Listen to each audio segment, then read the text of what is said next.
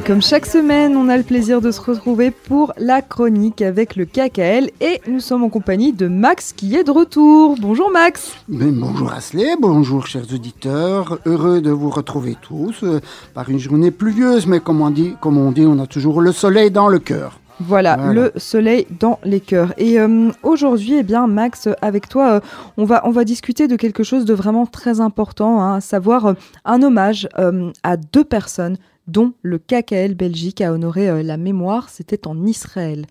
Oui, et pas plus tard que cette semaine, puisque, euh, voilà, si vous suivez un peu notre actualité, il y a un voyage qui est en train de, disons, de se faire là en Israël avec un groupe du KKL euh, Belgique. Et voilà, donc c'est l'occasion et exceptionnellement, nous allons parler de deux personnes dont le conseil d'administration du KKL Belgique a décidé d'honorer le souvenir, car elles ont marqué à tout jamais notre histoire passée et présente.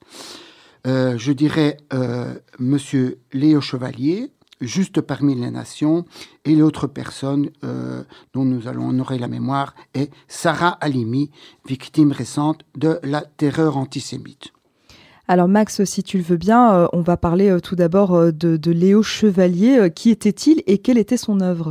Oui, donc au début des années 40, donc, en, pleine guerre, en pleine guerre mondiale, dans le petit village de Mel-Levelen, donc un petit village agricole dans la région de Tournai, près de la frontière entre la Belgique et la France, les frères de l'ordre de Don Bosco, qui est une très très grande institution catholique, transformèrent d'anciens bâtiments scolaires abandonnés en un home pour enfants malades. Alors, Monsieur Léo Chevalier, qui était euh, avocat de son métier, était aussi directeur de cette institution et a permis, euh, a permis l'accueil de nombreux enfants juifs et non juifs. C'était bien sûr, vous le savez, chers auditeurs, que euh, c'était très risqué euh, de, cacher euh, les enfants parce que les Allemands punissaient sévèrement ceux qui justement cachaient ces enfants, notamment les enfants juifs.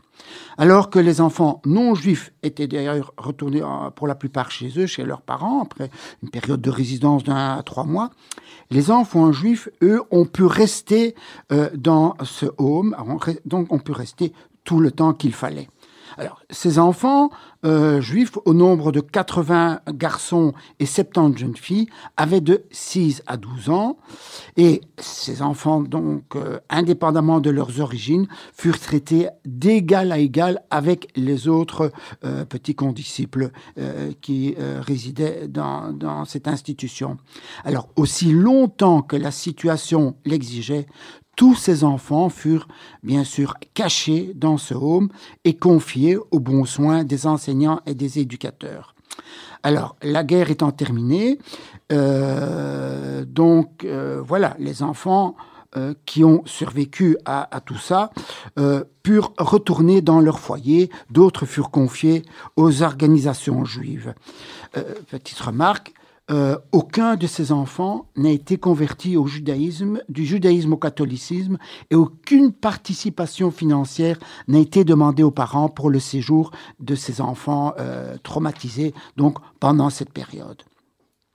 Alors, bien des années plus tard, le 25 avril 1995, le Yad Vashem, institution bien connue, a reconnu M. Léo Chevalier comme juste parmi les nations. Alors justement, maintenant, euh, cette dernière semaine, le groupe du KKL Belgique, qui séjourne en Israël, a eu l'honneur d'accompagner le petit-fils de M. Euh, euh, Léo Chevalier, s'appelle François, pour inaugurer l'arbre planté à Yad Vashem dans l'allée des Justes, donc la semaine dernière. Et donc euh, un, très bel hommage, Max. Et euh, le KKL Belgique a également inauguré une stèle à la mémoire de Sarah Halimi. Hein. On, se rappelle cette euh, affaire Sarah Halimi, affaire judiciaire française qui a pour origine le meurtre antisémite et, crapuleux hein, de Sarah Halimi qui a, secoué le monde juif en France, mais également euh, ici euh, en Belgique et partout ailleurs. C'était en avril 2017, Max. Oui, pour rappel, euh, Madame Sarah Limi était médecin et directrice de crèche à la retraite. Elle vivait seule à Paris et elle a été tirée de, son sommeil par son meurtrier qui, après l'avoir brutalisée, la défenestra en jetant son corps dans, dans, une cour où elle trouva la mort, alors que la police était présente sur les lieux et attardée pour agir. En, en décembre 2019, l'auteur des faits a été jugé irresponsable par la Cour d'appel de Paris et le jugement confirmé en cassation deux années plus tard. Merci beaucoup euh, Max de nous avoir parlé euh, de ces hommages à ces deux personnes exceptionnelles, hein, à savoir Léo Chevalier et euh, Sarah Halimi. Merci beaucoup et c'est à présent le moment de retrouver notre correspondant en Israël, Yitzhak Mopsik. Bonjour Yitzhak. Bonjour et d'ailleurs je tiens à rappeler à nos auditrices et à nos auditeurs que pour la première fois dans l'histoire du KKL, c'est vrai ça a pris beaucoup de temps, hein, 120 ans, mais comme on dit chez moi, mieux, mieux vaut tard que jamais le KKL aujourd'hui a l'honneur d'avoir une présidente comme euh, à, son, à sa direction, Madame Ifat Ovadia Alowski, qui est donc la première femme euh, dans l'histoire du KKL à, à occuper ce poste. Et d'ailleurs, elle nous a dit, hein, dans le cadre de cette journée, que le KKL a toujours aspiré à honorer et à perpétuer la mémoire des personnalités importantes hein, dans des sites, euh, dans les forêts, des centaines et des milliers de sites. Et là, on va particulièrement parler des sites qui commémorent une femme. Alors donc, on va peut-être parler de la femme la plus célèbre, malheureusement, euh, malheureusement pour son destin tragique de l'histoire euh, juive contemporaine, c'est bien sûr Anne Frank et le KKL dans la forêt des martyrs, donc, hein, euh, qui se trouve dans, la, dans les régions de, de Jérusalem, près du ruisseau qui s'appelle Kislon.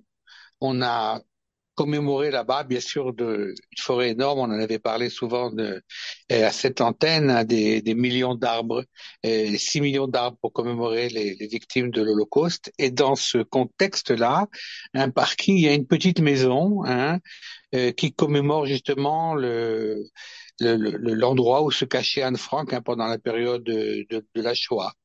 Donc, il a été créé à partir de d'acier rouillé.